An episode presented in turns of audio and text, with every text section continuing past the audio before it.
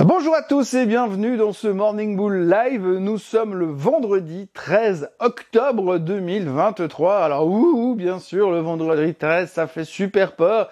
Mais bon, visiblement, je vous rassure, le marché s'en contre-fou parce qu'aujourd'hui, on a une confiance en nous qui est assez surprenante. On a eu des chiffres hier de l'inflation qui auraient pu, euh, dans un autre monde, nous secouer un tout petit peu, mais non, on reste quand même euh, très très fort en termes de maîtrise. Alors oui, les indices ont baissé peu, mais vraiment pas de quoi paniquer. C'était même une journée hyper soporifique. J'ai passé beaucoup de temps devant mes écrans hier à essayer de me dire qu'est-ce qu'on pourrait traiter là au milieu. Est-ce que la publication du CPI va générer de la volatilité? Non, en fait, que dalle. Il s'est vraiment pas passé grand-chose. Un range de 50 points max sur le S&P 500. Enfin, pas de quoi se retourner la nuit. On a juste passé notre temps à analyser les chiffres euh, du CPI à en retirer pas grand chose de plus qu'avant, mais par contre, ce qu'il faut surtout retenir, c'est que Monsieur Krugman a encore parlé, Monsieur Rubini a encore parlé, et quand on les écoute parler, d'un côté, tout va super bien, et puis de l'autre côté, comme d'habitude, ça c'est Monsieur Rubini, la fin du monde approche parce qu'on n'a pas compris encore ce qui allait se produire et que le S&P 500 doit aller directement à 333. 333 tout court, hein, pas 4333. Ça, c'est du Rubini tout craché. Non, mais j'exagère. Mais toujours est-il qu'effectivement, hier, on a beaucoup écouté les gens, beaucoup réfléchi. Et pour être franc, ce matin, là, à l'ouverture, avec les futurs en hausse de 0,1%, j'ai pas l'impression qu'on est beaucoup plus avancé qu'avant.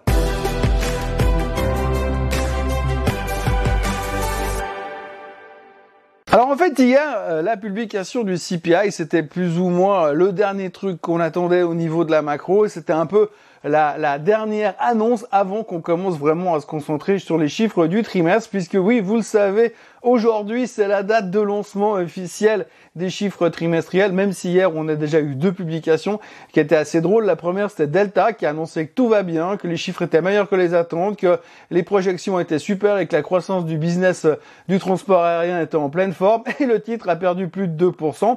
Et puis en même temps il y a eu Walgreen qui eux a annoncé euh, un trimestre tout pourri, des chiffres en dessous des attentes et des perspectives dégueulasses, et le titre prenait 7%.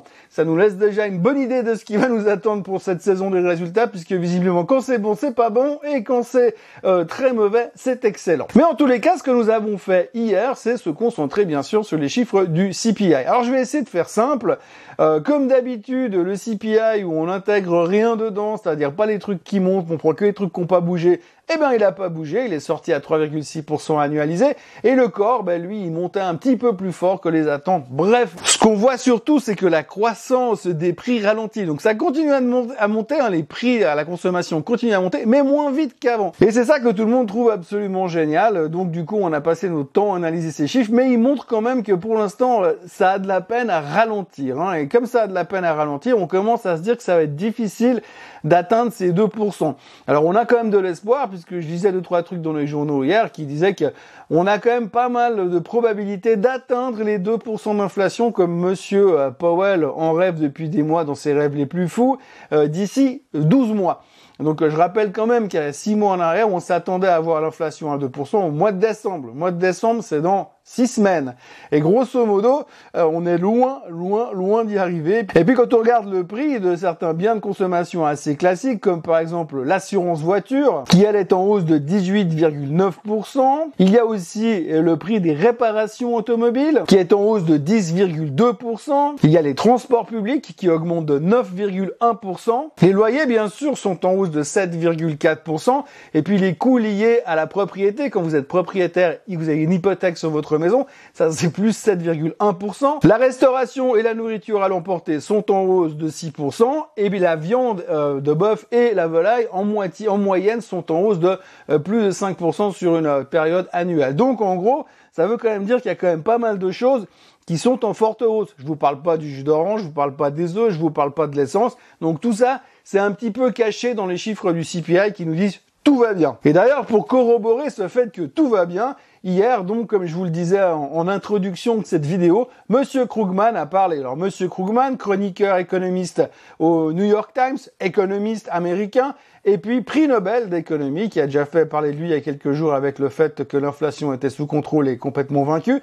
Et il est revenu aujourd'hui, il en a remis une couche, et il a dit La guerre contre l'inflation est terminée, et nous avons vaincu, et ça nous a pas coûté très cher. J'invente rien, c'est exactement ce qu'il a publié sur X hier soir, euh, pour annoncer que finalement la victoire était la nôtre, et que Monsieur Powell était un génie, et que lui, il avait anticipé tout ça déjà. Bref, en tout cas, génial.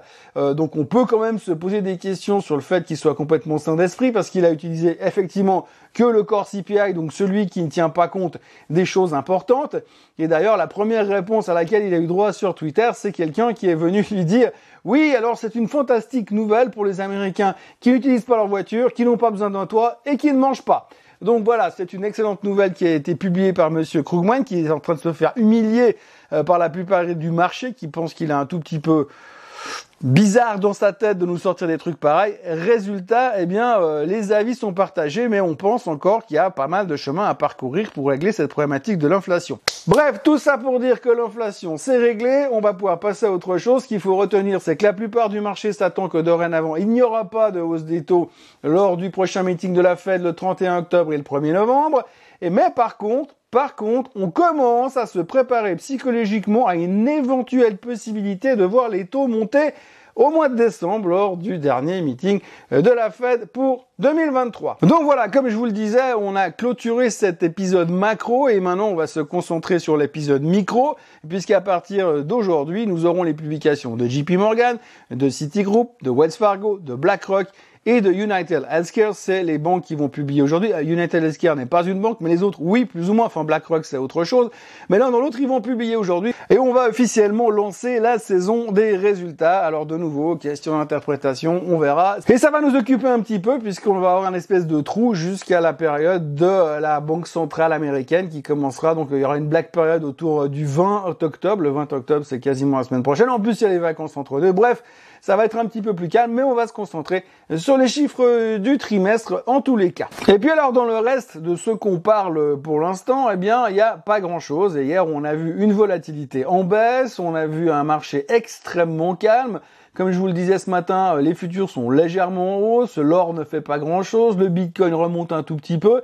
Donc on s'occupe de se concentrer sur les économistes, sur les déclarations des uns et des autres. D'ailleurs, on continue avec l'épisode Krugman, puisque Monsieur Krugman a également déclaré, en plus de son tweet sur l'inflation, qu'il avait la solution pour régler le problème du budget américain.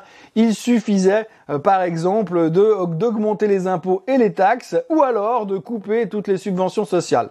Heureusement, il a dit ou, hein, parce qu'il aurait pu dire les deux, hein, augmenter les impôts, les taxes et couper les subventions sociales. C'est clair que quand le gouvernement américain ne payera plus rien à personne, forcément, à un moment donné, eh bien, euh, le déficit devrait diminuer. Mais en tous les cas, visiblement, je ne sais pas ce qu'est en train de chercher Monsieur Krugman, mais avec ce genre de déclaration faite en ce moment dans un pays qui est relativement divisé, divisé au niveau politique, puisque finalement, ils arrivent déjà même pas à se mettre d'accord entre républicains et républicains, ou démocrates ou démocrates. Alors, républicains, démocrates, c'est mission impossible. La moitié du pays est séparée euh, entre le nord et le sud, quasiment. Et puis, Krugman, il vient nous sortir des trucs pareils. Je pense que lui, il va se faire jeter des pierres dans la rue euh, dans pas longtemps. Mais heureusement pour nous occuper, on a aussi eu Monsieur Roubini qui est venu parler hier et nous mettre en garde en disant attention, attention, et les marchés n'ont pas encore complètement intégré la possibilité éventuelle d'une guerre beaucoup plus étendue au Moyen-Orient. Non, effectivement, on l'a toujours pas intégré parce que quelque part, on espère quand même que ça va se limiter, enfin, que ça va s'arrêter rapidement déjà, mais que ça va se limiter à cette région et que ça va pas s'étendre plus loin, parce que forcément, oui, s'il commence à se tirer dessus à, coup de bombe nucléaire, je pense que quand même cette fois, on aura notre Black Swan et que le marché va pas forcément bien l'apprécier. On n'en est pas là, bien heureusement, mais en tout cas, Monsieur Roubini a saisi l'occasion de venir faire parler de lui encore une fois avec un scénario catastrophe. Et puis alors on va terminer avec un tout petit point sur euh, la dette américaine. Oui, parce que la dette américaine reste un souci quand même, on en parle régulièrement, même si on se dit oui, mais de toute façon ils s'en sortiront toujours. Bon bah quand même ça augmente un tout petit peu. Il faut noter que depuis que monsieur Biden et monsieur McCarthy se sont mis d'accord en juin pour faire sauter le plafond de la dette et botter en touche jusqu'en janvier 2025, eh ben depuis, visiblement, c'est open bar. Hein. Tout le monde se sert dans le, dans le package et la dette augmente, augmente, augmente, augmente. Alors grosso modo, on en est là à 1000 milliards d'augmentation tous les 45 jours. Depuis que le plafond de la dette a sauté, on est monté déjà de pratiquement 1 milliard, 1 1500 milliards, et là, gentiment, on approche les 33 550 milliards de dettes, et donc à ce rythme-là, c'est tous les 45 jours qu'on augmente de 1000 milliards. Et la prochaine fois que Washington va s'occuper du plafond de la dette, ce sera en janvier 2025, lors de la prestation du prochain président américain qui a priori devrait être ni M. Biden ni M. Trump. En tous les cas, ce que l'on voit aujourd'hui, c'est que la dette continue à monter progressivement, mais que l'on se rassure, hein. tout le monde s'en fout pour l'instant parce qu'on est concentré sur le fait que pour l'instant la Fed a peut-être est peut-être en train de gagner euh, son combat contre l'inflation. Voilà, donc on termine une semaine assez particulière, de nouveau avec beaucoup de chiffres, beaucoup d'interprétations. Finalement, j'ai l'impression qu'on n'est pas plus avancé qu'avant, que là on va essayer de trouver des informations sur les euh, chiffres trimestriels, mais attention aux interprétations, parce qu'on l'a déjà vu hier soir avec Delta Airlines et Walgreens, c'est pas facile de comprendre comment on est positionné psychologiquement lors de cette nouvelle saison, mais le suspense est donc insoutenable à ce stade-là. Côté chiffres économiques, aujourd'hui nous aurons le CPI en France et en Espagne, euh, nous aurons aussi la production industrielle en Europe, et puis aux États-Unis il y aura les prix à l'importation, les prix à l'exportation, et puis surtout il y aura la confiance du consommateur de l'Université du Michigan. Alors je rappelle pour mémoire que c'est le chiffre le plus clownesque qui existe aux États-Unis parce que c'est basé sur un sondage qui a été fait auprès de 1000 personnes autour du lac Michigan. Sur une population de 360 millions d'habitants qui sont éparpillés un peu partout, mais bien loin du, lac Michigan, je suis pas sûr que ce soit très représentatif, mais allez savoir pourquoi depuis des années Wall Street trouve ça passionnant. Voilà ce que l'on pouvait raconter pour ce dernier épisode, ce dernier Morning Bull Live de la semaine. Je m'excuse encore hier de la publication tardive, mais les mystères de Final Cut Pro et euh, de la et de YouTube sont impénétrables. Donc résultat, euh, ça a pris un peu plus de temps que d'habitude. Aujourd'hui, j'espère que ça sera un peu plus tôt. Je vais me précipiter pour aller monter cette vidéo. D'ici là, n'oubliez pas de vous abonner à la chaîne Suisse en français, de liker cette vidéo, de la partager et de revenir euh, ce week-end parce que ce week-end il y aura comme d'habitude euh, le Swiss Bliss. Soyez forts, passez une belle journée et à tout bientôt. Bye bye.